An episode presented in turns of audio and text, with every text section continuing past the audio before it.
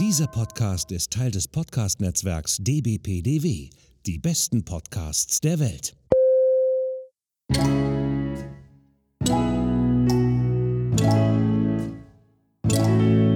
Rockstar TV, der Podcast mit Andreas Steinecke, Christoph Baranowski und Florian Petzold. Einen wunderschönen guten Morgen, meine Damen und Herren. Mein Name ist Florian Petzold. Äh, ich bin Host hier von Rockstar TV. Der zweite Host sitzt mir virtuell in Essen vor meinen Augen.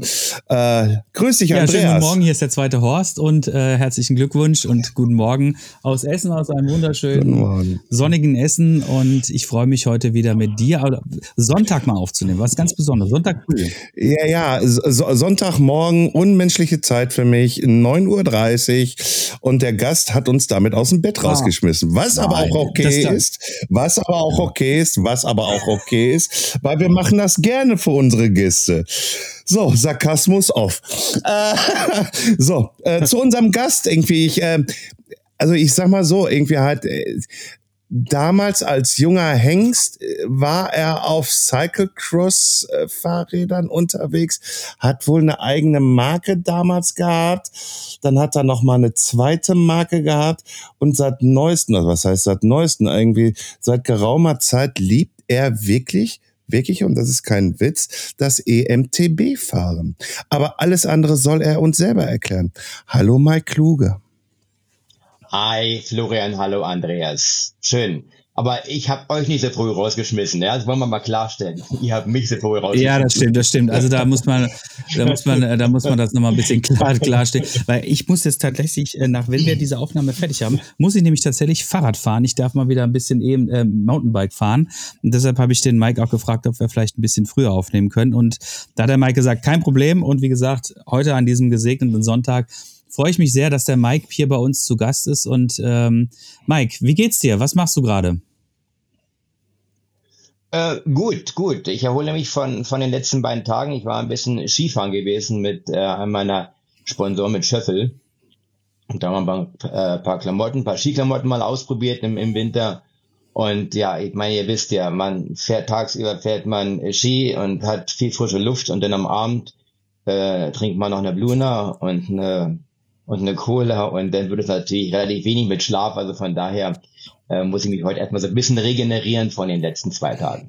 Also Bluna definiere ich dann als B, Abkürzung Bier. zum, zum Beispiel, ja. Da ah, waren okay. andere auch Kaltgetränke dabei gewesen, ja. Ah, okay, okay. Ah, da willst du nicht ins Detail gehen. Ist auch in Ordnung, ist auch in Ordnung. Aber Mike, äh, fangen wir mal ganz wirklich von vorne an. Mike Kluge, Du erzähl mal, wie, wie bist du und warum bist du zum Fahrradfahren gekommen? Ich denke mal, irgendwie sucht jedes Kind irgendwie so eine Herausforderung, ähm, obwohl ja heute die Polit äh, Politik das eigentlich vermeiden will, ja, dass man irgendwie leistungsmäßig gemessen werden kann, ja, mit, äh, mit Zensuren. Aber für mich war das damals eigentlich schon immer irgendwie spaßig, ähm, Competition zu haben und ich hatte damals Volleyball, Handball gespielt, war dafür relativ klein gewesen und dann kam damals der Dietrich Thurau ähm, mit zwei, das war 1975 gewesen, war der Natur de France, gelbe Trikot, 15 Tage getragen und da saß ich natürlich gefesselt am Fernseher und das war für mich im Prinzip die Motivation.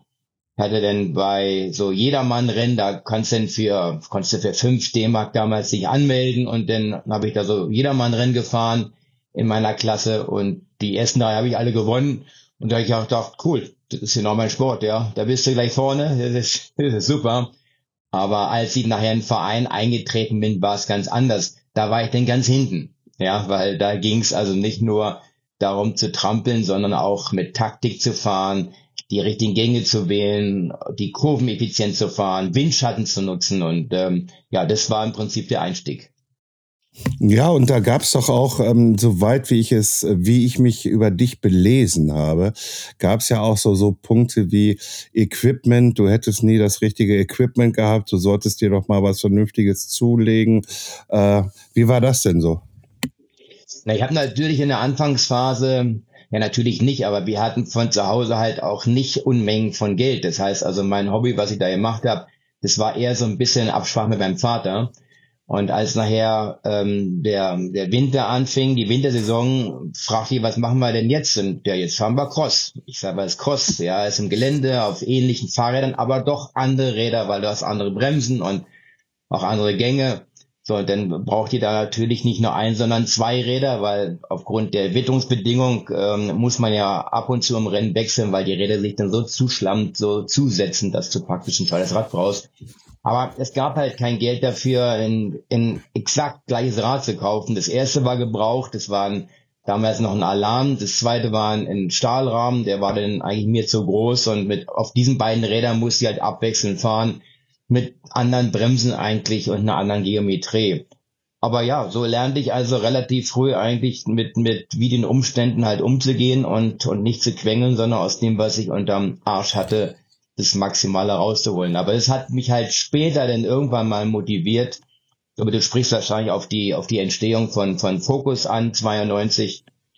Das hat mich immer motiviert. Ich sagte, ich, es reicht mir jetzt. Ich will jetzt ein Rad so haben, was, was die entsprechende Geometrie hat, wo Komponenten am Fahrrad dran sind, die mir den maximalen Vorteil aus den technischen Möglichkeiten, die zu dem Zeitpunkt bestanden, auf dem Markt bei meinen Rädern zu fahren, weil mein Fahrrad ist im Prinzip mein Arbeitsgerät und da möchte ich nicht auf irgendwelche Vorteile, geschweige denn irgendwie mit irgendwelchen Nachteilen fahren müssen. Richtig. Äh, und dann, also du hast es schon richtig bemerkt irgendwie, äh, ja, ich wollte auf Fokus relativ fix hinauslaufen. Ähm, so, wie gründet man jetzt als Crossfahrer, der in einem Verein ist, der im Winter Cross fährt, im Sommer Rennrad fährt. Also der Gedanke ist klar, den hast du gerade geäußert. Irgendwie hat, ich habe hier keinen Bock mehr mit diesen 0815 Dingern rumzufahren. Ich nenne das jetzt mal so. Äh, ich will auf meine Bedürfnisse hin. Und warum baust du dir, also warum stellst du dir nicht ein Rad zusammen, sondern Warum bist du gleich derjenige, der hingeht und sagt, so, jetzt setze ich den Fokus auf mein eigenes Rad und nenne das Fokus und so nenne ich meine Firma und lasse explizit Rahmen produzieren für mich und vielleicht für andere.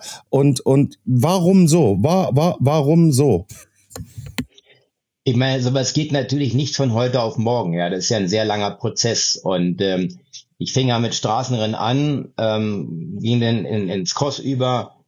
Ähm, dann bin ich auch noch sechs Tage Rennen gefahren, weil ich, es hatte mich interessiert gehabt, diese verschiedenen Disziplinen ähm, zu fahren und sechs Tage Rennen, wenn du dort äh, mit dem Rad mit einem Gang nur unterwegs bist, ohne Bremse und ballerst dann mit, mit 55, 60 kmh dem Vordermann mit, mit 10 Zentimeter Abstand im Hinterrad das hat schon seinen Reiz und ich habe dann gedacht, wie das geht, aber es geht, wenn man richtig weiß, wie das, wie das geht und wie die Räder auch aussehen müssen und dass man bei den Rädern auch gewisse Veränderungen machen muss. Man muss ja teilweise auf dem Bahnrad, wenn man so im Finale fährt, nachher mit einer Frequenz fahren können von 160 plus Umdrehung. Ja, das kriegst du mit dem Mountainbike gar nicht hin, weil da per se die Achsen schon mal weiter und breiter sind.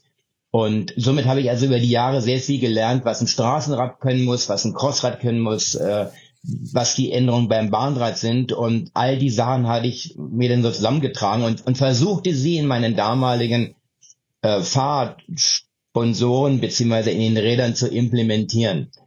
Das war aber wahnsinnig anstrengend gewesen, teilweise mit den Ingenieuren in den richtigen Dialog einzusteigen ähm, was ich eigentlich nicht verstehen konnte, weil ich meine, wenn jemand wie ich als als ähm, ja zu dem Zeitpunkt auch schon erfolgreicher Rennfahrer, ich war dann schon dreimal Weltmeister, Deutscher Meister auf der Straße im Olympiakader, also war irgendwie in allen Disziplinen weit vorne und das hat natürlich auch einfach den Grund gehabt, weil ich mich auch mit dem Material beschäftigt habe. Ja, weil da wollte ich einfach von vornherein sicher sein, dass ich das Beste habe.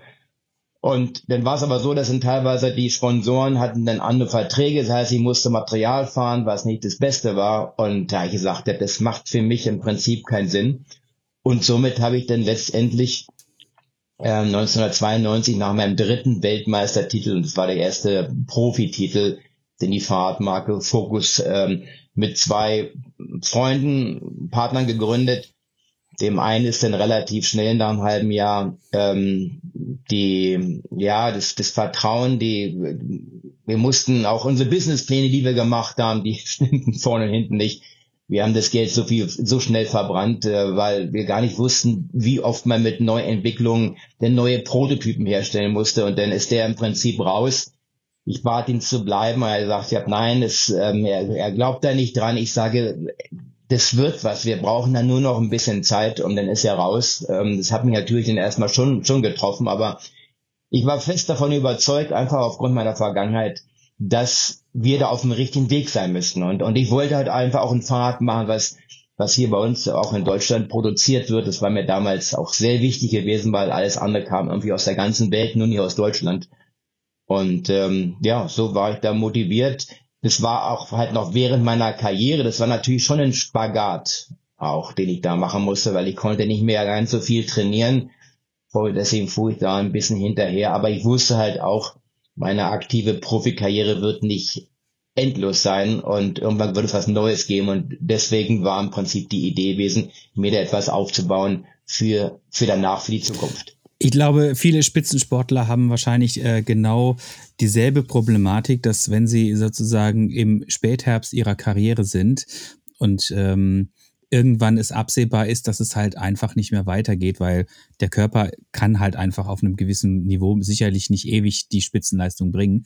Dass es dann wahrscheinlich für viele Spitzensportler dann immer die Problematik gibt, was mache ich eigentlich danach? Ne? Also es gibt einige, die so wie du quasi schon ähm, verstanden haben, dass es dann nur den einen Weg gibt, nämlich ähm, ich muss mich in irgendeiner Weise in der Branche, wenn ich da bleiben möchte, professionalisieren. Du kannst Trainer werden, bist du ja auch geworden. Ähm, du kannst ähm, Teammanager werden und das nehme ich jetzt quasi mal denselben, äh, das ist dasselbe jetzt quasi, was ich gerade eben gesagt habe. Oder du gehst halt wirklich ins, ins Business und äh, so wie du und gründest einfach deine eigene Fahrradmarke, was würde ich jetzt mal sagen eher ungewöhnlich ist. Ne?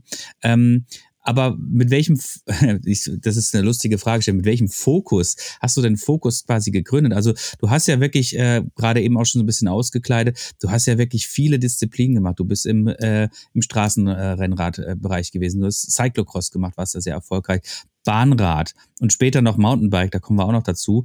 Und hast du von dir aus eigentlich quasi direkt gesagt, okay, pass auf, wenn ich jetzt eine Fahrradmarke gründe, dann muss es, müssen diese Disziplinen quasi auch ähm, in meiner neuen Marke wiederzufinden sein. Logisch, auf allen, auf den Rädern ich unterwegs sein musste, waren auch im Prinzip in meinem Plan. Das erste Rad, was ich denn gebaut habe, war ein Crossrad gewesen damals. Ähm, mit dem war ich dann noch 93 ähm, am Start gewesen, also ein Jahr nach dem ersten Profi-Weltmeistertitel. Und ich wollte im Prinzip bei den Amateuren wurde es ja zweimal und bei den Profis wollte ich auch zweimal Weltmeister werden. Somit war das im Prinzip äh, ganz klar angestrebt und ähm, habe das Rad auch genauso gebaut, wie ich es brauchte und hatte dann nachher ganz am Ende noch, weil ich ähm, ich brauchte sehr schnelle Schaltvorgänge, weil die Rennstrecke ähm, hatte diese Anforderung gehabt und dann hatte ich noch kurzfristig noch ein neues Schaltsystem damals ähm, einen Vertrag mit Sachs gemacht. Hieß also, ich fuhr auf der rechten Seite, fuhr ich Tatsache am Lenker, fuhr ich Sachs, also den, den Schalthebel, Bremshebel, die Kombination mit der Schaltung und links fuhr ich Magura, die hydraulischen ähm, Bremsen, die man im Mountainbike-Sport kennt. Da habe ich einen HS66 Rennradhebel von Magura genommen und die HS22. Und mit dieser Bremse war ich der Einzige gewesen, der im Fahrerfeld bremsen konnte, weil damals gab es ja nur die V-Brakes und die hatten eigentliche Bremsen, wenn sie wollten, nicht wenn du das wolltest. Sie haben eigentlich nur verzögert. Bremsen konnte man das gar nicht nennen. Und ähm, jetzt war leider meine meine äh, Testphase äh, für das Schaltwerk hinten, die war zu kurz gewesen. Und dort hatte ich leider einen fatalen Fehler in dem System nicht festgestellt, sondern der ist mir nachher bei der Weltmeisterschaft dort auf die Füße gefallen und zwar zweimal und beim zweiten Mal 800 Meter vom Ziel. Problem war gewesen, hinten am Schaltwerk, wo du den Käfig hast, da ist nochmal so eine ganz kleine Lasche, die die Kette praktisch in diesem Schaltkäfig hält, wenn die Kette vorne runterspringt. Sonst war es mal so, die fliegt hinten komplett raus. Und mit dieser kleinen Lasche war es gewährleistet, wenn du denn langsam weiter trittst und den Schalthebel wieder nach oben drückst, dann zieht die Kette langsam wieder rauf, wenn du es mit Gefühl machst, ja, und wenn die Schaltung nicht eingestellt ist vorne der Umwerfer. wo es ging nicht. Und das Problem war gewesen, weil genau diese kleine Lasche fehlte. Und die Kette ist damit komplett rausgesprungen und dann kann man diese Maßnahme nicht mehr betreiben. Ich musste absteigen und wurde dann durch diesen Defekt im Prinzip Vize-Weltmeister mit, mit 50 Meter Rückstand. Danach war ich erst mal eine Woche krank gewesen, weil ich es gar nicht fassen konnte. Ähm, aber daraus habe ich, ich meine, das wusste ich alles vorher schon. Man muss immer gen genug Testphase haben, bis so ein Material auch wirklich unter extremen Bedingungen äh, besteht. Und da war ich einfach ein bisschen zu früh dran gewesen. Die Idee war gut. Ich hatte sehr schnelle Schaltprozesse. Ich konnte sehr schnell beschleunigen, was die anderen nicht konnten. Aber halt dieser kleine, dieser hat einen Haken. Der kleine Haken, der fehlte. Und der hatte ich im Prinzip einen sehr wichtigen zweiten Titel gebracht. Und der habe ich dann auch nicht mehr erreicht. Ich war Vize-Weltmeister. Für mich intern war ich Weltmeister. Ich lag schon 30 Sekunden vorne. Das war eigentlich schon sicher fast so ähnlich, wie ich es in der Nacht vorher geträumt hatte. Aber die Technik, die spielte mir dabei einen großen, teuren Streich. Äh, dann kann ich mir vorstellen, so wie jetzt ähm, du dich jetzt gerade regenerierst von Schöffler auf dem äh, mit den Produkten, die du getestet hast und dann die Abfahrten und dann abends dann da und ist das dann halt auch so ausgelaufen halt, dass du eine Woche lang dir einen reingeschüttet hast, weil Scheiße! Ja, ja, das war, also nach der WM, ich war wirklich, ich, wir waren anschließend gleich zum Skifahren gewesen und ich lag irgendwie erstmal die ersten drei Tage, ich lag, ich lag ehrlich, ähm, das war wie so, was ich was so eine schwere Grippe oder was. Ich hatte Gliederschmerzen, es hat mich so runtergezogen. Ich meine, ich, ich habe ja auch ein Team drumherum. Wir haben ja alle, wir haben mir alle geholfen bei der Vorbereitung und das war alles auf diesen Tag gesetzt. Ich hatte eine Form, ich war damals mit dem Team weiß nicht, hießen die damals noch, noch Telekom oder Mobile, ich war mit den Profis unterwegs gewesen und wir waren hier am Berg verabredet und ich bin mit dem Auto hingefahren, weil ich zu spät dran war und steige aus und denke, shit, ich habe ja nur Tonschuhe bei, ja.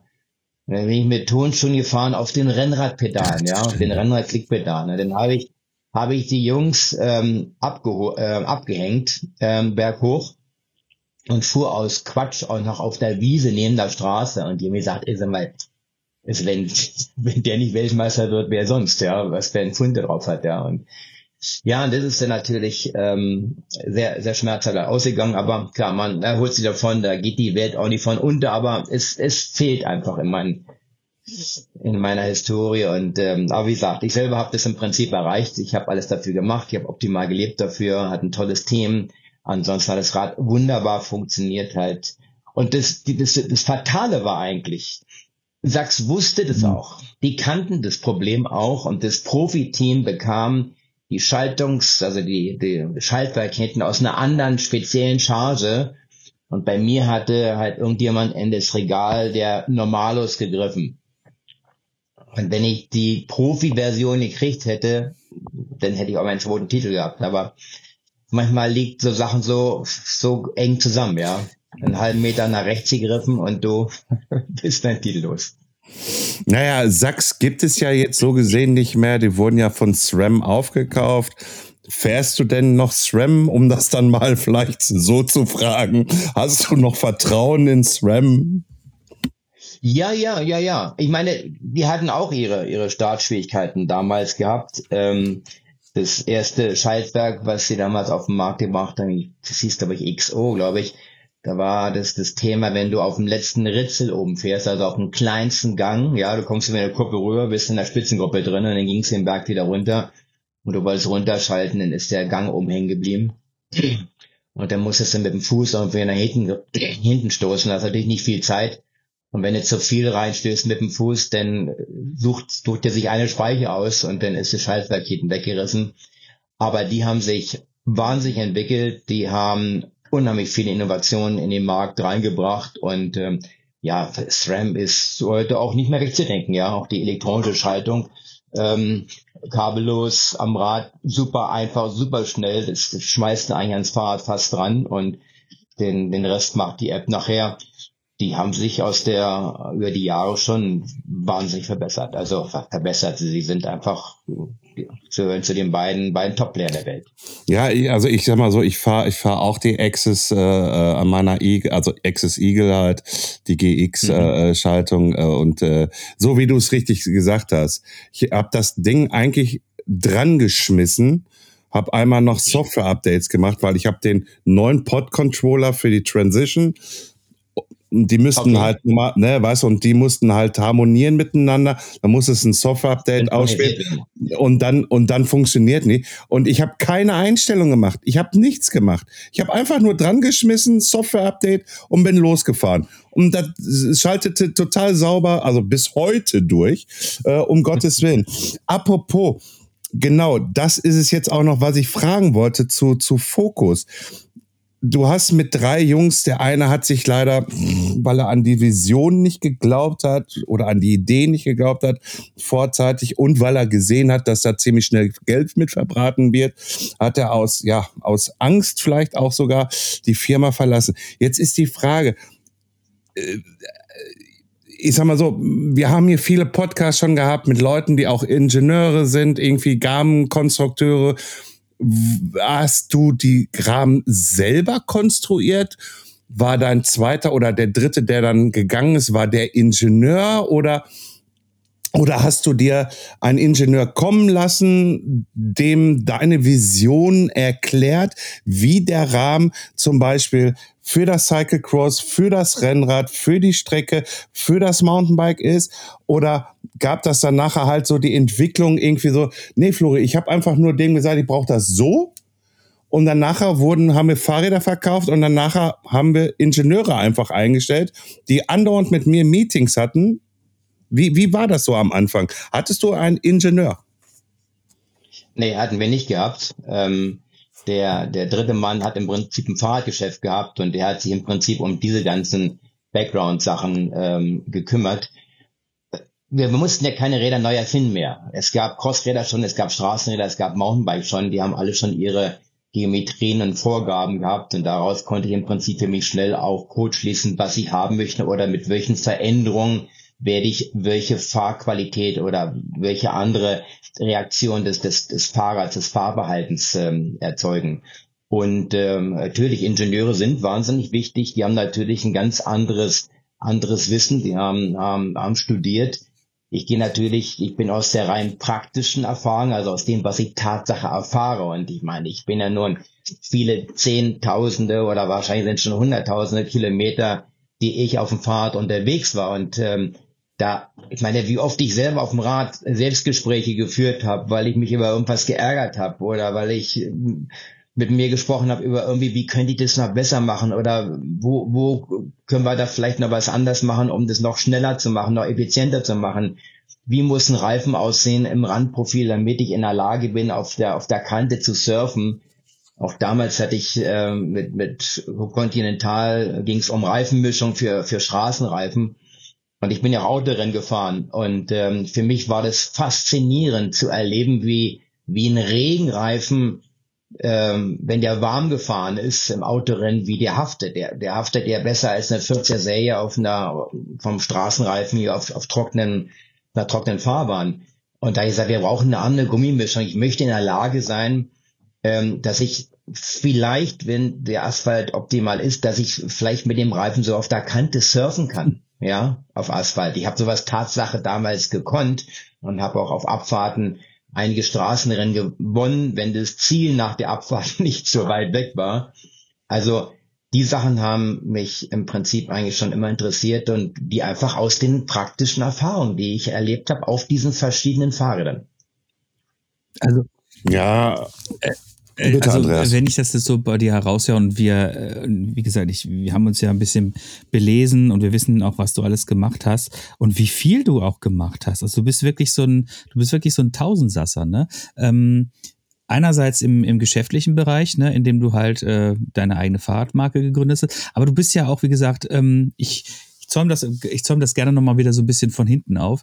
Ähm, in drei oder vier Disziplinen bist du erfolgreich gewesen. Und du hast ja dann auch irgendwann beschlossen, dass du jetzt quasi aus dem Cyclocross-Bereich, in dem du sehr erfolgreich gewesen bist, ins Mountainbike-Lager gewechselt bist. Das muss doch auch relativ ähm, auch ein harter Cut gewesen sein. Oder war es für dich einfach eher so, Pass auf, oder, oder anders genau, was ich eigentlich hinaus möchte, ist folgendes. Du bist, bist du, würdest du dich selbst als Fahrrad-Allrounder bezeichnen? Und zwar nicht nur im Sinne von ähm, Disziplinen, sondern generell. Also bist du da, bist du da wirklich Generalist, was das anbelangt ist, dass du dieses, dieses Fahrradthema ganzheitlich angehst, nicht nur als Sportler, sondern auch als Unternehmer?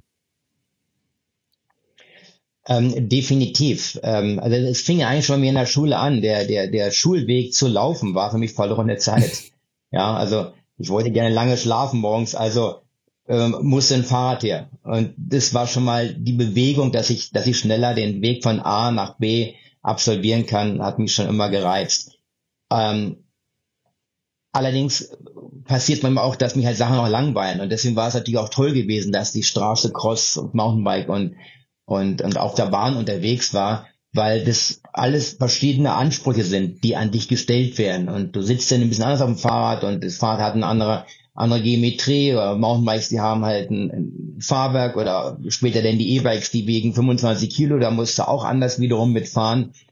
Und ähm, das hat mich allgemein interessiert und, und jede Disziplin kann auch partizipieren von der anderen Disziplin. Ja, zum Beispiel war eigentlich auch mein mein Erfolg und meine Weltmeistertitel haben auch viel zu tun gehabt mit der Straßensaison. Also wenn du als Top-Rennfahrer musst du auf der Straße unterwegs sein. Da kriegst du eine Härte, da hast du eine Endurance nachher, die du dir erfahren kannst, die kriegst du rein auf dem Mountainbike gar, gar nicht hin.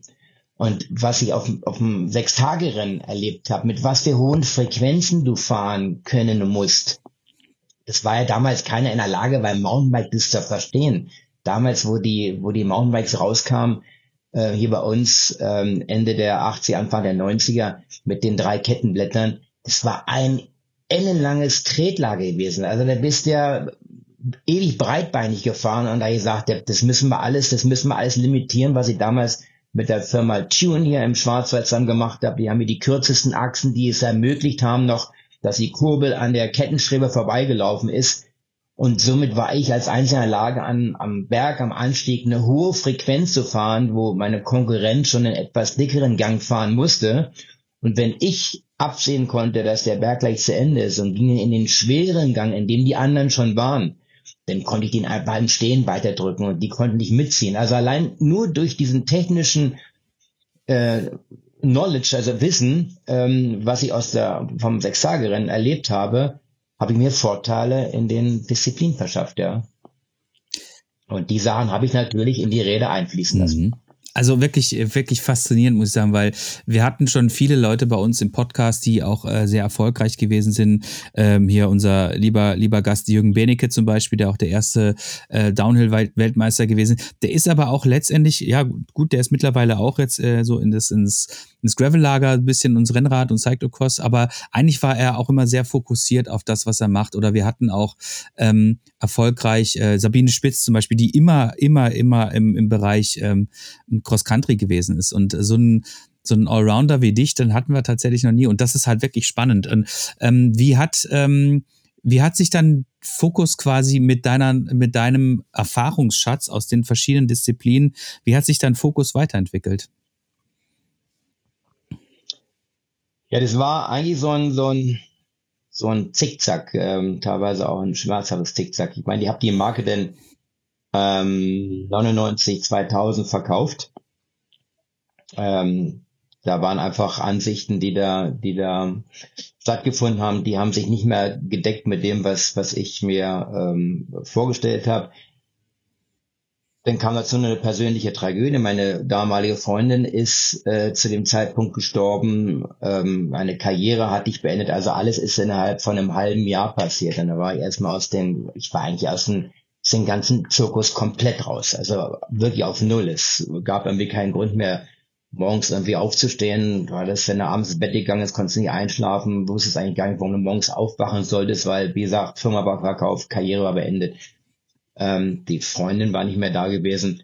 Und da brauchte ich erstmal eine Zeit und dann wurde ich dann drei Jahre später ähm, angesprochen, ob ich mir vorstellen könnte, für, für Fokus als Berater nochmal zu, zu arbeiten. Natürlich hatte zu dem Zeitpunkt nichts Großes gehabt und klar, Fokus war mein Baby, also habe ich dazu gesagt und ähm, habe da meine Impulse wieder einfließen lassen, habe gesagt, wir müssen wieder mehr und näher an den Rennsport. Da hatte ich damals den Hanker Kupfernagel mit äh, ins Team geholt. Die wurde noch Weltmeister wieder. Das heißt also, ich hatte im Prinzip das, was ich gemacht habe, fortgesetzt. Ähm, denn sollte Fokus auch in Richtung Profi-Team gehen, also ähm, auch praktisch Tour de France teilnehmen und so weiter. Dafür braucht man aber Zeitfahrräder.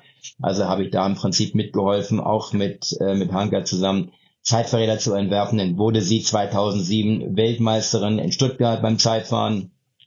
So, und dann ist man da im Prinzip auf der Straße eingestiegen. Also es lief alles, alles wunderbar. Und das hat natürlich auch seinen Preis. Und da ähm, äh, gesagt, wir müssen da jetzt irgendwie uns neu aufstellen. Den Input, den ich gebe, der ist so umfangreich. Ähm, und da kamen wir uns im Prinzip ins Gehege und dann bin ich da im Prinzip raus. Ähm, und dann habe ich es noch ein drittes Mal versucht. Ähm, das war damals unter der Regie vom, ähm, von Thomas Reit 2013. Da war ich eigentlich schon dabei gewesen, meine zweite Marke, ihr habt die vorhin schon angesprochen, Quicksilver heißt die. Da war ich gerade dabei, hatte so die ersten Prototypen am Start gehabt. Und dann kam Thomas Reit, den ich auch vorher schon, schon lange kannte, aus der Magura-Zeit. Und ähm, fragte äh, mich, ob ich mir vorstellen könnte, für Fokus wieder zu arbeiten. Ich hatte mir da schon mal die Finger verbrannt dran, war da also eher so ein bisschen skeptisch gewesen, ähm, habe dann aber ihm doch vertraut und ähm, bin dann praktisch wieder zurück und habe damit das Projekt Quicksilver auf Eis gelegt. Und dann war ich wieder dabei gewesen. Und das ging auch, auch recht gut, denn wurde ja damals, Fokus gehört ja zu, zu Derby Cycle und Derby Cycle wurde dann an, an PON verkauft. Dort gab es dann Ziele und ganz, ganz andere, andere Ausrichtung. Ähm, irgendwann wurde dann auch das Crossrad des Mares, also Cross, wo ja Fokus eigentlich herkommt, das wurde gekappt, das wurde beendet. Es gab also keine, gibt keine Crossräder mehr bei Fokus. Und das hat mir dann doch so ein bisschen das Herz rausgerissen und es war eigentlich so ein bisschen der Anfang vom Ende und ähm, somit bin ich seit dem letzten Jahr März äh, nicht mehr bei Fokus. Ähm, ja, was, was schon eine Entscheidung war, die ein bisschen, bisschen länger gedauert hat, aber ähm, irgendwann ist dann ein Punkt, wo, wo man dann lieber sagt, da lieber, lieber aufhören, bevor man sich wehtut. Und ähm, ja, somit bin ich heute ohne, ohne Fahrbrand unterwegs. Bin zwar in, äh, bin in Gesprächen im Moment ähm, und ähm, ja, jetzt muss ich halt nur gucken, dass ich etwas finde, was, wo auch mein Herz für schlägt. Ich habe noch mal eine Frage damals bei dem so gesehenen ersten Break, äh, wo du Fokus als allererstes verlassen hast. Warst du da Gesellschafter mit? Warst du noch CEO und wurdest entlassen? Oder weil, weil du sagtest, das geht hier, das ging, geht da auch in eine falsche Richtung. Ja, wie es ja, ja, wo es ja jetzt jedes Mal war, eigentlich im Endeffekt, wo du gesagt hast, irgendwie ist es in die falsche Richtung gegangen. Äh, aber beim allerersten Mal, warst du da Gesellschafter? Ist das dann damals schon eine GmbH gewesen? Oder, oder wie kann ich mir das vorstellen? Damals war das mit meinem Partner zusammen eine GmbH. Mhm. Und wir haben im Prinzip damals eine Lizenz an äh, Derby Cycle verkauft. Das heißt also, hier haben ah, okay. unsere Räder produziert. Mhm. Natürlich die, die ich gefahren bin, genau nach meinen Vorgaben. Und im Prinzip war die Idee gewesen, dass das ganze Portfolio auch durch meinen Filter durchläuft. Aber das haben sie im Prinzip eigenständig gemacht und da äh, kam es dann auch zur Diskussion und ähm, ja, dann gingen damals die Verkaufszahlen auch extrem runter und das hat mir dann Sorgen gemacht. Die Qualität hatte nachgelassen gehabt und ich habe ja einen, einen Ruf gehabt und ein Image gehabt und das war ja auch der Grund, warum ich damals Fokus gestartet habe. Ich wollte das beste Rad haben, was wirklich weitestgehend fehlerfrei ist. Einmal aus Sicht der Ingenieure, aber vor allen Dingen aus Sicht der, des praktischen Einsatzes, so wie nachher jeder Bürger auf dem Rad oder, oder jeder Fahrradfan auf dem Fahrrad nachher fährt, der soll praktisch spüren, dass da alles stimmt, alles durchdacht ist, man kann auch selber Sachen reparieren, ohne dass man dafür Ingenieurstudie abschließen muss. Das waren alles so Ideen gewesen, die ich hatte und die gingen in eine ganz andere Richtung und das war für mich denn der Grund. Es gab ja auch noch ein anderes Thema zu dem gleichen Zeitpunkt, sonst hätte ich es vielleicht auch nicht verkauft. Ich hatte noch die Möglichkeit gehabt damals, beziehungsweise Ford ist an mich rangetreten, die Auto, Automarke. Die ähm, wollten auch für ein Auto, damals in Ford Focus, ihren den Namen verwenden. Und ähm, wir hatten dafür die, die Rechte gehabt und, und somit haben wir uns zusammengesetzt und dann gab es denn so ein steuerliches Modell, wenn wir denn alles verkaufen, dann gibt es dann nochmal einen gewissen steuerlichen Vorteil und das war die Motivation, ähm, dieses ganze Fokuspaket praktisch ähm, Ende 99, 2000 zu verkaufen. Okay, okay, okay. Steuerlicher Vorteil nennt man das also halt, wenn man dafür richtig Geld kriegt. Ja, aber ist egal. äh, Mike, und, und, und ähm, jetzt, ich hatte es ja auch angekündigt in meiner äh, Vorabrede. Und ähm, du bist jetzt seit langem, sitzt du auf E-Bikes drauf. Und ich kann mich da auch mal an ein Social Media Auftritt von dir erinnern, den hab, das Video habe ich mir mal sogar runtergeladen, runtergeladen, wie du pro und aktiv für das E-Bike-Fahren geworben hast. Das war so in die Richtung irgendwie halt so, Leute, was ist das denn für ein Scheiß? Irgendwie halt, E-Bike fahren irgendwie ist doch für uns alle geil. Wir müssen doch nicht mehr irgendwie hinterherhängen, hinterherhecheln. Wir können den Berg doch alle gemütlich und vernünftig. Ich muss nicht zehn 20, 30, eine halbe Stunde warten, bis der Kollege mit seinem Biobike da hochkommt. Irgendwie, wir können alle entspannt mit dem Mountainbike im E-Bereich gemeinsam hochfahren. Wir haben gemeinsam geile, also das ist so jetzt so diese Wiedergabe halt so aus diesem Video. Also du bist Feuer und Flamme für E-Bikes? Ja. Entschuldigung, also Pedelec, Pedelec, Pedelec ist es ja richtig. ja, ich bin für, für alle Räder bin ich Feuer, Feuer und Flamme und ich muss dazu sagen, ich habe das mit dem E-Bike auch sofort verstanden, als sie damals auf den Markt kam. Das erste äh, Pedelec, was ich gefahren, war ja damals noch ein Kalkhoff ähm, Trekkingrad, ne? Also so für alte Leute.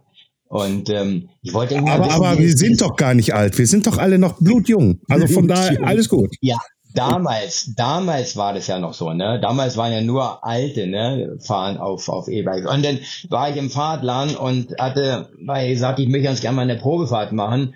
Und dann musste ich meinen Ausfahrt abgeben und jetzt ähm, hat er mich schon mal rausgehen lassen. Ich glaube, der wollte sehen, wie ich da vor dem Laden hin und her fahre. Aber eine Probefahrt bei mir sieht anders aus, als bin ich dann direkt von dem Fahrtladen in den Wald und war damit unterwegs. Und, und da muss ich sagen, dass ich ich weiß gar nicht, wann das war. Ähm, das muss irgendwie so um, um ähm, 2010 oder was gewesen sein oder vielleicht noch früher, dass ich das nicht verstanden habe, dass man daraus ein Mountainbike auch machen könnte. Ja, das hätte eigentlich auch irgendwie wunderbar passen können, wenn ich diese Idee gehabt hätte. Und äh, dann kam ich natürlich zurück zu dem Fahrradladen und der hat natürlich durchgedreht, ja, wo ich war. Das Rad war natürlich schmutzig gewesen, nagelneuer. Und äh, aber da habe ich die ersten Eindrücke gesammelt und deswegen, ich habe das mit dem E-Bike sehr schnell ähm, verstanden und muss sagen, als ich dann damals ähm, für Fokus ähm, gerade bei den großen Festivals unterwegs war und ähm, dann siehst du schon so so Macho-Typen so in einer kleinen Gruppe auf deinen Stand so zulaufen, ja, dann gucken so auf das E-Bike und ähm, ich sage mal Probefahren, nein, kommt für mich nicht in Frage. Aber so ganz klare Aussagen, ja. Und dann hatte ich da immer auch die Energie noch gehabt, den, das zu erklären, warum und das muss man mal so und so sehen. Und wie du es gerade gesagt hast, ähm, Florian, gerade wenn du in einer Gruppe unterwegs bist, ja, äh, dann kann der Letzte, kann natürlich dann entsprechend mit der stärksten Unterstützung hinterherfahren. Der Erste logischerweise muss ja dann mit der, mit der geringsten, mit der Eco oder Trailer, wie auch immer der heißt, Sportmodus hochfahren. Und somit bist du dann tatsächlich als Gruppe unterwegs, was mit normalen Mountainbikes schlecht möglich war, auch gerade in der Zeit, wo ich damals noch die, die Events mit normalen Mountainbikes gemacht habe. Ich mag den Wort Biobikes nicht, ja. Ähm, also normal sage ich immer Bike oder es gibt das E-Bike, ja. Aber normal, wenn ich über das Bike rede, ist es eigentlich ein Bike. Und ähm, äh, da war das mal so, dass die Leute so dermaßen abgehängt waren. So, und wenn wir dann an eine Situation kamen, wo es dann irgendwie steil berg runterging, da waren die, haben über Kreuz geguckt schon. Und dann haben sie im Prinzip auf der Abfahrt sich wieder nicht konzentrieren können, weil sie eigentlich schon total überlastet waren von dem Anstieg. Und somit ist da auch nochmal irre viel Sicherheit drin, es ist auch ein Motivator, aufs Rad zu steigen. Ich steige so viel öfter aufs E-Bike und mach mal doch irgendwelche Erledigungen, auf die würde ich leider äh, nicht mehr kommen, wenn es nicht ein E-Bike geben würde. Was nicht heißen muss, es muss jeder mit dem E-Bike fahren. Das kann jeder für sich selber aussuchen, ja. Aber der praktische Wert, und ich lebe selber hier im Schwarzwald. Ich meine, hey, das geht ja in meinem Haus mal direkt gleich richtig steil los, ja. Und wenn du weißt, du kannst erstmal den, die erste Warm-up fährst erstmal mit einer entsprechend hohen Unterstützung und dann schaltest es zurück, dann ist es genau das, was dich motiviert, sowas zu machen. Ja, also ist es eigentlich ein absolut, das Rad ist für mich eigentlich mein Sportpartner. Ja. Und äh, bist du im Bereich E-Bike auch äh, als ähm, Fahrtechniktrainer tätig? Also du hast ja schon, du hast ja, warst ja schon Trainer, haben wir schon, schon mal gesagt. Ähm, und hast du das jetzt quasi weiterverfolgt und gibst den Leuten jetzt auch quasi ähm, Unterstützung, wie sie vernünftig fahren sollen? Ja, ja, ich gebe schon seit seit ein paar Jahren ähm, E-Bike äh, die gehen über eine Woche. Da habe ich zwei auch wieder in diesem Jahr in Südtirol, eins im, ähm, im Juni, Mitte Juni und das andere im September. Und da geht es im Prinzip um um das Thema Fahrtechnik, äh, aber auch Fahrradtechnik. Also wir gucken auch, wie man ein Rad richtig einstellt, wie man die Dämpfer richtig einstellt, was für einen Reifendruck du fährst, wie der Lenker stehen muss, wie die, wie die, wie die Bremshebel und so weiter. Das, die Leute kaufen meistens ihre Räder, dann hat der, der Fachhandel, der eigentlich mehrfach Kompetenz geben sollte, mhm. ähm, was die Kunden aber dann nicht abkriegen. Ähm, die sitzen auf Rädern und wenn das Fahrwerk nicht richtig eingestellt ist, dann wird sowas Tatsache lebensgefährlich. Mhm. Weil wenn der, wenn die Zugstufe hinten, ja, also der Rebound, wie schnell der, die hinter, der hintere ähm, Stoßdämpfer oder der, der, der Dämpfer, wie schnell der ausfedert, kann der dich nach einer Kompression aus dem Rad raushebeln. Ja, wenn du das kannst und das willst, weil du damit Sprünge machen willst, wunderbar, dann machst du vorne auch noch auf und dann kannst du sogar nach richtig Höhe springen. Aber wenn du dann auch Anfänger bist, dann willst du eigentlich eher am Boden kleben, dann hast du auch damit die Sicherheit. Und das sind alles Sachen, die ich in dieser Woche durchmache. Und es ist schön zu sehen, weil so eine Fahrtechnik reicht doch nicht mal einen Tag oder was. Das ist schon eine Wiederholung. Und dann kommen die Leute nach einer Woche wirklich raus und, und wundern sich, was sie da alles irgendwie gelernt haben. Und die wissen dann, wie man eine, zum Beispiel eine öffnende Autotür, ist ja nicht, nicht selten oder irgendjemand oder irgendwas rennt dir vors Fahrrad, wie du ausweichen mhm. musst. Und selbst wenn ich Profis frage, es geht eine Autotür auf, was machst du denn? Ja, ich bremse. Ich sage, nee, du bist zu schnell, du musst vorbeilenken. Und was machst du denn genau? Na, ich, ich lenke dann nach links ja, was ist genau dein Manöver? Selbst die meisten Profis können dir nicht genau erzählen, wie sie es machen. Sie machen es ja instinktiv. Bloß wenn du weißt, wie das geht, dann kannst du dieses Manöver nochmal effizienter machen. Und manchmal fehlt, fehlen 10, 15 Zentimeter, halber Meter, ob du in der Tür drin steckst oder außen vorbeikommst. Und so gibt's halt in der Fahrtechnik auch gewisse Sachen. Und ein E-Bike ist per se eigentlich sicherer und einfacher zu fahren, weil es schwerer und satter liegt. Trägheit der Masse, ja, also alles, was passiert, passiert langsamer. Aber du musst auch gewisse Sachen wissen, wenn du berghoch fährst und gerade bei steilen Anstiegen, dass du dort, ähm, dass das Rad unter dir nicht wegfährt. Ja, und ähm, da gibt's natürlich gewisse Maßnahmen, wie du auf dem Sattel sitzt und Sattel ist auch gerade ein Thema. Da bin ich auch gerade mit Escolab dran, äh, wir werden in diesem Jahr mit einem Sattel rauskommen, ähm, der eigentlich Extreme heißen müsste, weil der Sachen zulässt, Berg hoch und Berg runter, die es, glaube ich, so bisher nicht gab. Und das war auch eine der vielen Selbstgespräche, die ich auf dem Fahrrad geführt habe, wenn irgendwas nicht geklappt hat, wie könnte man das noch besser machen? Oh mein Gott, da muss ich ja die Janina, geschweige denn die Uli anhauen, irgendwie, dass ich diesen Sattel vielleicht auch mal fahren darf. noch, noch nicht, noch nicht. noch aber, nicht, noch nicht, ja. noch nicht, nicht noch. Ja. ja. also du hast ja auch keine Namen genannt, wie das Produkt heißen wird. Es ist, es, aus deiner Sichtweise sollte es Extreme heißen. Deswegen, ich habe da Ansatzpunkte. Ich kann ja mal Uli anrufen, weil die ist ja in der Entwicklung mit dabei und frage mal, was machst du da mit dem Mike Kluge? Nein, Mike. Ähm, pass auf, du, du, du bist ja auch im Social Media aktiv. Irgendwie, deswegen auch vorhin gesagt, das Video gesehen im Social Media. Ähm, wie siehst du da so ein bisschen so diese Richtung im Social Media?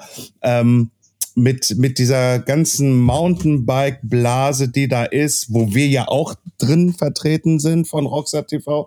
Aber ähm, wie siehst du das? Werden da Dinge gezeigt, die, ja, wenn das Kids sehen, irgendwie halt ziemlich gefährlich sein könnten. Irgendwie halt muss man das so zeigen. Ähm, wie siehst du das mit dieser ganzen ja, äh, übrigens, ich bin jetzt hier und ich habe jetzt hier das Teil, das ist geil.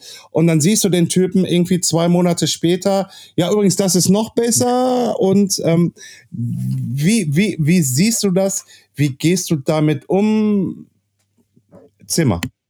Äh, also, das ist ein interessantes Thema, ist es, ja. Ähm, ähm, eigentlich, was du gerade sagst, so die neues Teil und dann nach drei Wochen neues Teil und wenn sie dann immer auch viele anfangen, dieses in Auspacken, ja, also dieser, dieser Auspackorgasmus jedes Mal, ja. Ich meine, es dreht sich, es dreht sich um das Teil, ja. Man hört auch mal auf zu spinnen mit der Verpackung und wie die Verpackung aussieht. Es dreht sich um das Teil und ist nachher die Funktion da wirklich da. Was mir oft ein bisschen fehlt ist, ähm, und ich selber falle ja da auch leider drauf rein, weil ich habe ja nicht nur Fahrradsachen, die ich mir kaufe, sondern ich kaufe mir auch andere Sachen, ja, zum Beispiel Staubsauger. Und dann lese ich da, ich bin da wirklich verrückt mit Staubsaugern. Ja, meine Frau, die will schon gar nicht mehr mit mir in irgendeinen Laden reingehen, weil sie sagt, wahrscheinlich rennt er wieder zu Staubsaugen hin. Die müssen Spaß machen, die Staubsauger. Und ich weiß als Kind, dass, wenn ich saugen musste als Kind, dann ist der Staubsauger immer an den Türrahmen hängen geblieben. Und dann hast natürlich gezogen und hast gezogen und irgendwann ist er dann um den Türrahmen rum und dann ist der Ding in den Rücken geflogen. Und so viele andere Sachen das erlebe ich heute immer noch. Dass, dass ein Staubsauger heute noch an Türrahmen hängen bleibt, ist eigentlich unfassbar. Das heißt also, diese Tests, die da teilweise kommen, die die Leute sich an, anhören, von Leuten, die gar nicht den wirklichen Background haben, die kommen gar nicht auf die Probleme zu sprechen. Und die Probleme, die kriegst du nachher selber nicht ab und ärgerst dich, warum habe ich mir das überhaupt angeguckt? Weil der, der kommt ja gar nicht auf die, ich will doch alles wissen. Ich will ja wissen, ob vielleicht ist das Problem für mich der Türraum gar kein Problem, weil ich habe ja keine Türraum. Ja, dann kann ich das im Prinzip aushaken. Aber wenn ich um mehrere Türraum gehen muss, dann will ich mir einen Staubsauger holen, der da vorbeirutscht, der so designt ist, dass der nirgendwo dann hängen bleibt. Und das ist das, was, was ich bei den bei den Social Media Vorstellungen von, von Leuten, ich finde es ja toll, weil die haben natürlich eine totale Leidenschaft, ja, und, und reden dann praktisch aus, aus ihrer Welt heraus. Auch Reifenwechsel, nur das ist nur ein Beispiel. Beim Reifenwechsel, da werden so viele Videos gezeigt, aber da gibt es so ein paar Kleinigkeiten, die habe ich nicht gesehen. Und wenn du diese Information nicht bekommst, dann kannst du dir einen 2 Meter Reifenhebel ransetzen. Dann brichst du wahrscheinlich irgendwann mal die Carbonflanke von der Felge weg, ja, aber kriegst den Reifen nicht rauf. Da gibt es einmal ein paar Sachen, die du wissen solltest, damit es funktioniert. Genauso wie mit Ausweichen von einer Autotür. Eigentlich total einfach. Wenn du das weißt und hast es nachher mal ausprobiert, dann kannst du es in so vielen anderen Sachen übertragen und nicht nur auf dem Mountainbike, sondern Rennrad, also auf jedem Fahrrad, also auf jedem zweirädigen Fahrrad, Fahrzeug. Ja, also ich müsste eigentlich mehr machen in dem Bereich. Manchmal ist es mir irgendwie zu albern, aber ich glaube, dass, dass ich, ich meine, ich sagen, ja auch nicht die Weisheit im Löffel gefressen, ja, aber ich glaube, dass mit meiner, ich bin ja sehr kritisch und das geht natürlich manchmal auch meinen Sponsoren und den Leuten, mit denen ich zusammenarbeite, manchmal ein bisschen auf die Nerven, ja, weil ich halt sehr kritisch bin. Aber ich denke immer, lass uns doch lieber darüber sprechen. Lass uns intern darüber sprechen und lass uns gucken, ist es notwendig, das zu ändern oder nochmal umzudesignen? Oder sagen wir, nee, komm, das Ding können wir, können wir, braucht man nicht beachten, ist, ist unwichtig. Und ich meine, die Konkurrenz ist heute so eng, so dicht beieinander, das heißt, du wirst, du verlierst an den Fehlern, verlierst du. Ja, und, und ja, das ist eine Sache, die, da habe ich eine Verantwortung auch. Da bin ich vielleicht für jeden Sponsor nicht der einfachste Partner, aber ich gehe damit äh, mit ehrlich um und ich habe leider auch in meiner Vergangenheit schon Sponsoren untergehen sehen, neue, wo meine Kollegen, die gesponsert worden sind, die gesagt haben, ey, ihr seid so cool, ihr habt so geiles Zeug, obwohl da Fehler drin waren und anhand dieser Fehler sind die untergegangen und waren nach zwei Jahren mhm. weg.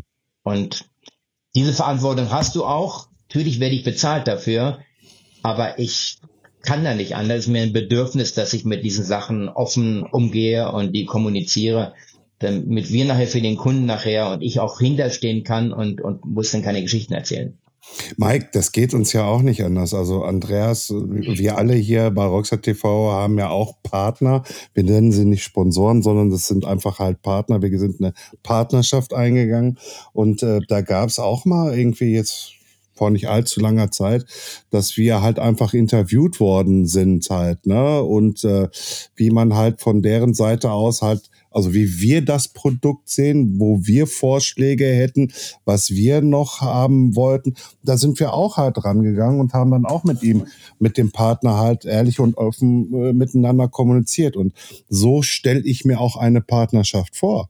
Um Gottes Willen, irgendwie mal, was bringt dir das, dem Partner da äh, andauernd äh, Puderzucker über den Balk zu schütten und zu sagen, ey, du bist der Geilste, du bist der Schönste, du, ne, irgendwie so.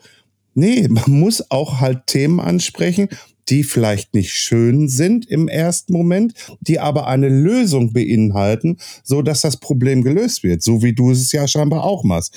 Und ähm, ich habe da demnächst auch ein, ein, ein lang, eine, eine lange Letternei, die ich auch noch mal einem anderen Partner irgendwie rüberschicken werde und sagen werde, lass mal miteinander quatschen halt einfach darüber, weil so ist es uncool. Ja, irgendwie. Und äh, so sehe ich eine Partnerschaft. Und wenn der Partner das so nicht möchte, der einfach nur mich haben möchte, dass ich sage, hey, hier, das ist cool, das halte ich jetzt so in die Kamera, äh, tut mir leid, irgendwie halt so, ja, danke fürs Geld. Nächstes Jahr kannst du dir einen anderen Idioten suchen. Naja, voll, voll, vollkommen richtig. Als ich damals auch mit der Fahrradmarke Focus angefangen habe, Natürlich hätte ich sagen können, ich weiß alles, ich, ich teste alles und was ich teste, das ist, äh, so ist es dann auch, ja. Aber da habe ich mir damals auch den, den, den Jörg Ahrens, Tobias Nestle und Jens Reuger und noch ein paar andere Fahrer noch ins Team geholt. Und dann haben wir zusammen die Sachen getestet. Und ähm, da war mir wichtig gewesen, dass wir drei unter gleichen Umständen am gleichen Tag mit dem gleichen Reifendruck oder wie auch immer zusammen testen. Und dieses Ergebnis war nachher einfach auch, da, da wusstest du, wo du bist. Wie wenn du sagst, du testest es da mal irgendwo mal, wer weiß, wann der das testet, wie der das testet. Nein, das mussten wir zusammen machen. Deswegen war ein Team Sponsoring nicht nur da, um sich zu zeigen, sondern auch um diese Informationen, und die Jungs waren auch kritisch gewesen, um darüber zu sprechen. Und manchmal kann es sein, ich fand es toll und die fand es nicht toll. Und dann habe ich gesagt, warum haben denn die ein Problem damit? Und dann sind wir Sache auf den Grund gegangen. Und man findet nicht immer eine Lösung, aber es ist auf jeden Fall zu 98 Prozent ist es super hilfreich, dass nicht nachher der Kunde nachher die Fehler, die du da implementiert hast, äh, ausbaden muss, ja, oder sich darüber aufregt, weil das möchte ich nicht. Nö, das, das soll ja auch der Kunde, der Kunde soll ja, oh, jetzt kommt meine Lieblingswort, der Kunde soll ja die tollste Experience haben auf dem Produkt, was er gerade nutzt. Äh, und der soll sich nicht jetzt irgendwie darum kümmern, ja, jetzt muss ich so oder so machen, irgendwie, damit ich so fahren kann, obwohl der was anderes versprochen worden ist. Anderes Thema, du hattest es gerade schon so leicht, leicht, leicht angesprochen. Du bist ja jetzt nicht mehr bei Fokus. Deswegen hast du, glaube ich, jetzt auch gerade nicht wirklich, oder ich weiß ja nicht, wie es war bei dir, äh, irgendwelche Fahrräder noch von Fokus? Wenn ja, sind das wahrscheinlich privat gekaufte Dinger. Äh, ähm, äh, aber du bist auf der Suche nach einem neuen Fahrrad, Partner, Sponsor, whatever. Habe ich das, habe ich, habe ich, habe ich das so richtig verstanden? Ja, gut. Ähnlich wie bei dir, Sponsor suche ich keinen mehr. Ich suche auch einen Partner, äh, richtig. Und ja, logischerweise fahre ich noch auf Fokus Fahrrädern. Bloß mir war das wichtig gewesen, erstmal soweit klar Schiff zu machen, dass ich jetzt im Prinzip frei bin und auch einen freien Kopf habe und eigentlich spontan mich für irgendwas begeistern oder, oder auch einsteigen kann klar, die, die Zeit im Moment ist jetzt nicht die günstigste. Wir wissen ja alle, ähm, die Leger sind bei den, nicht nur bei den Händlern, sondern bei den Produzenten auch voll. Überall ähm, probiert man im Moment zu sparen, gerade an so Marketingthemen. Aber trotz alledem muss man, äh, ja, ich denke mal, gerade im Moment auch so ein bisschen antizyklisch arbeiten. Äh, wenn man sich jetzt abduckt in der Zeit, man muss einfach die, die, die, die Leidenschaft, den Spaß, den Vorteil an den Fahrrädern und E-Bikes einfach noch besser und breiter aufstellen und dann, und dann geht da auch wieder die Post ab. Und ja, mit, ich habe natürlich Partner, bin ich schon im, oder Partnern äh, bin ich schon im Gespräch. Natürlich möchte ich auch, dass es äh, hundertprozentig zu mir passt. Und ähm, wie gesagt, ich werde kein, kein einfacher ähm, ähm, wie soll ich sagen jetzt, ich bin dann auch wiederum Partner äh, sein. Aber ich, ich denke mal, wie ich schon gesagt habe, wir müssen und ich möchte gerne mit denen zusammen in, den, in dem Team so weit sensibilisieren, dass wir ähm, einfach alles, was vielleicht irgendwie an, an Problemen aussieht, ähm, ähm, eliminieren und das Maximum aus dem, was man heute an Technik zur Verfügung hat, einfließen zu lassen, weil ich selber werde irre, wenn ich an Rädern bauen muss und ich krieg das nicht eingestellt oder umgebaut oder ich muss dann erst in, in tausend ähm, Betriebsanleitungen gehen, um rauszukriegen, wie das funktioniert. Das muss eigentlich, wenn man normale Arbeiten ähm, am Fahrt oder, oder Wartungsarbeiten äh, verrichtet, dann sollte das eigentlich so ein bisschen selbsterklärend sein. Wir haben ja keinen Formel-1-Rennwagen, mhm. wir haben ja nur ein Fahrrad. Und, und manchmal stehst du dann da und denkst, ich sag, wie geht denn das jetzt wieder, ja? Und, oder so viele Teile, nichts mehr passt zusammen und dann steht zwar 30 Millimeter drauf, aber eigentlich ist die Achse nur 29,89. Ich, warum steht da 30 Millimeter drauf? Ja, dann hast du das Ding da in der Hand und kriegst du nicht rein und probierst dann mit dem Kunststoffhammer das Ding reinzuprügeln, aber bis du feststellst, das kann gar nicht reingehen, da steht zwar 30 Millimeter drauf, aber ist 29, was ich fast 8, 9. Ja. Das sind die Sachen, ja, da freue ich mich ja, drauf. Das und da gibt's einige, ja, da gibt's einige, die, die, die mich, die mich sehr reizen und ähm, da wird sie jetzt herausstellen, wo der Weg dahin geht. Ja, das mit der Steckachse, das nenne ich dann äh, äh, Qualität äh, in der Endkontrolle, um das mal so zu nennen. Äh, äh, äh, nein, Quatsch. Ja, ich weiß, du, du, du, du bist da, glaube ich, schon in Gespräche. Sag doch mal einfach so mal ein paar Namen. Nicht einen, sondern ein paar Namen, die dich so wirklich interessieren. Nee, das wäre jetzt im Moment wäre das, ähm, wäre das schwierig, äh, schwierig das zu sagen. Aber ich meine, ich, ich sprach ja eben schon von dem Sattel. Ich habe ja noch eine andere Sache. Ich habe auch gerade mit einem Partner zusammen ein neues Kurbelsystem äh, am, am Testen. Und ähm, das wird ich habe eine Geschichte zu euch. 96 waren ja die ersten Olympischen Spiele für Mountainbiker gewesen. Da war ich ja auch dabei. 96 war, glaube ich, irgendwie die beschissenste Olympische Spiele, die es jemals gab. Also ich habe diesen ganzen Flair da nicht abgekriegt. Atlanta war einfach Katastrophe gewesen damals. Und ähm, auf ich hatte einen Rahmen gehabt, einen Titanrahmen damals, in, da war der Hinterbau zu weich. Und ich habe gesagt, ich, ich brauche einen, einen steiferen Hinterbau. Und da wurde mir der Rahmen gebaut und kam aber kurz vorm Abflug ich sage, ist egal, ich, wir nehmen den mit und wir bauen in den Drömen in Amerika um. Das haben wir noch gemacht gehabt und an Position 4 liegend ähm, bei den Olympischen Spielen wurde live damals vom ZDF übertragen, bekam ich einen Chainsack vorne und die Kette hat sich so verklemmt, ähm, dass ich sie, ich bekam sie mal raus. Ich hätte sie, wenn ich sie rausgerissen hätte, wäre die Kette im Arsch gewesen und damit war das Rennen für mich auf Platz 4. Die eigentlichen, die einzigen Olympischen Spiele für mich waren fertig gewesen weil du bei den Kurbeln natürlich auch mehrere Werkzeuge brauchst, um die runterzukriegen. Ja, und dieses Kurbelsystem, was, was, was wir jetzt da zusammen haben, das hat mich sofort begeistert. Das kannst du im Prinzip mit einem Imbusschlüssel montieren und demontieren und auch nochmal deinen Q-Faktor optimieren, so wie du willst. Du kannst deine Kettenlinie mit einstellen.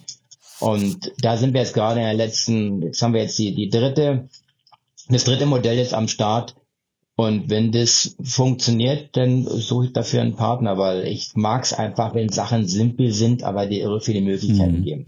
Ähm, wir sind sehr gespannt darauf, äh, was da kommen wird und auch mit welchem Partner du in Zukunft fahren wirst. Ähm, jetzt ist mir eine Sache noch aufgefallen, als du mir vorhin noch mal kurz deine e- E-Mail geschickt hast. Und du hast es gerade auch selber gesagt. Du kommst oder du wohnst in, in Südbaden und ähm, aus dem schönen Südbaden komme ich auch. Ich komme aus Freiburg.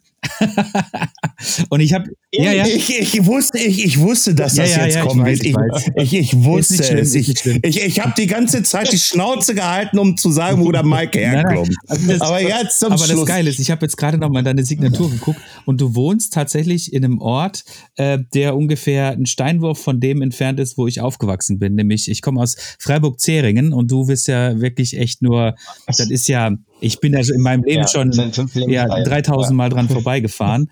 Und ähm, es gibt ja da bei dir um die Ecke oder bei uns da um die Ecke, gibt es einen anderen berühmten, bekannten Radsportler äh, aus, aus Merdingen. Bist du mit dem auch schon mal gefahren? Ja.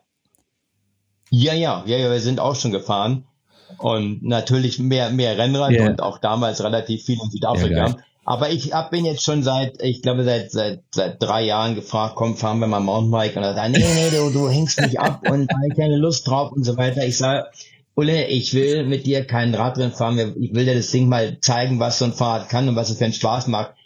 Aber wir sind noch nicht zusammengekommen. Aber ich glaube, wir haben demnächst mal zusammen, glaube ich, irgendeinen PR-Termin. Und ähm, dann bin ich mal gespannt und dann lasse ich ihn denn da nicht mehr nicht mehr oh, raus. Mike, Mike, Mike, Mike, wenn, wenn, ihr, wenn ihr das macht zu Hause, äh, sag mir bitte Bescheid. Ich, ich würde gerne Mäuschen spielen, würde unheimlich gern dabei sein. und dann fahren wir, dann fahren wir zu dritt mal die, äh, die Borderline in Freiburg. Ne? Also über welche? ob ich gleich, ob ich gleich das so hart machen muss mit. Okay, Canadian, ähm, Canadian. Ja, ja, ja, ne? genau. Über genau. welche Person ja. sprecht ihr Wir bitte? sprechen über Jan Ulrich. Ah, okay. Ja. okay. Ja, also, ja, ich weiß nicht, wo Jan Ulrich herkommt. Na, der also, herkommt tut er auch aus dem aus dem aus, dem aus Deutschland, ja, aus Rostock. Wunderbar. Ne? Äh, aber er lebt ja schon seit äh, geraumer Zeit in in Merdingen und das ist ja unweit von unserer von unserer südbadischen Heimat. Ähm, Mike, ich, ich danke dir sehr, sehr herzlich, dass du heute bei uns. Hey, stopp, stopp, stopp, stopp, stopp, stopp, stopp, stopp, stopp, stopp, stopp. Also, wenn Jan Ulrich und du fährst dorthin, lieber ja. Andreas, wenn die beiden zusammen ein PR-Team haben, äh, PR-Termin ja. haben, dann, dann komme ich aber auch, dann versuche ich auch schnell ein E-Bike zu organisieren, dann komme ich mit. Das ist doch wohl. Also ich hoffe, Mike, das wäre dann okay, wenn dann so zwei, zwei, zwei bekloppte äh, Jungs noch mit dabei kommen. Schön können. eingeladen, hervorragend. Ja? So, Ne? Ja, da lade ich mich natürlich selber gerne ein, um Gottes Willen. um Gottes Willen. So, Andreas, du wolltest dich verabscheuen. Ja, oh Gott, du hast es schon wieder gesagt. ähm, Mike, vielen herzlichen Dank, dass du heute bei uns zu Gast gewesen bist. Ähm, es war wie immer kunterbunt. Wir haben alles, was uns interessiert bei dir, haben wir, glaube ich, abgefragt. Aber ich glaube noch nicht so in der, in der Tiefe, die du uns wahrscheinlich auch noch erzählen könntest. Du hast sehr viele Anekdoten zum Besten gegeben, aber ich glaube, da ist noch viel, viel mehr. Insofern, wir würden uns super, super freuen, dich äh, hier nochmal zu einem zweiten Termin einladen zu dürfen. Vielleicht auch dann mit den News, die du dann schon hast oder dergleichen, mit dem neuen Partner. Ähm, ansonsten, wie gesagt, vielen herzlichen Dank, dass du heute an diesem Sonntag bei uns zu Gast gewesen bist. Herzlichen Dank. Ja, ich, ja, ich, gerne. Und wie gesagt, nur, noch ein, ein, ein Satz. Und wie gesagt, ich habe diese, diese E-Bike äh, also wer da nochmal Lust hat, ne, einfach auf meine Website gehen, da sind die Termine beide mit drauf. Ist wirklich äh, super, super lustig und würde mich freuen, wenn ich da ein paar Leute dabei habe, die auch ein bisschen Humor haben. Ja, das, das ist so, so eine Gruppe yeah. funktioniert denn, wenn du gute Leute dabei hast, ja, die also, also, also ganz ehrlich, Mike, irgendwie hat, ich sag mal so, ich würde das ja gerne begleiten, mal videotechnisch, irgendwie, damit man das Ganze aufzieht. Aber das, das, das können wir ja mal, ich habe ja deine Handynummer. Von daher alles gut. Danke, ja. Mike, irgendwie halt, dass du auch, auch von meiner Seite aus dir die Zeit für uns genommen hast, diesen grandiosen Podcast aufzunehmen und ich bin derselben Meinung wie Andreas. Da steckt noch, glaube ich, ein bisschen mehr dahinter, als wie, was wir jetzt hier in dieser kleinen Stunde irgendwie, die wir versucht haben, da Informationen aus dir rauszukitzeln. Deswegen auch von meiner Seite aus gerne die zweite Einladung ausgesprochen. Und ja, ich sage danke und wünsche dir einen schicken Tag, weil ich will jetzt gleich Mountainbike fahren gehen. Gut, gerne. Florian, Andreas, in diesem Sinne, adios. Danke, ciao, ciao. Tschüss. ciao.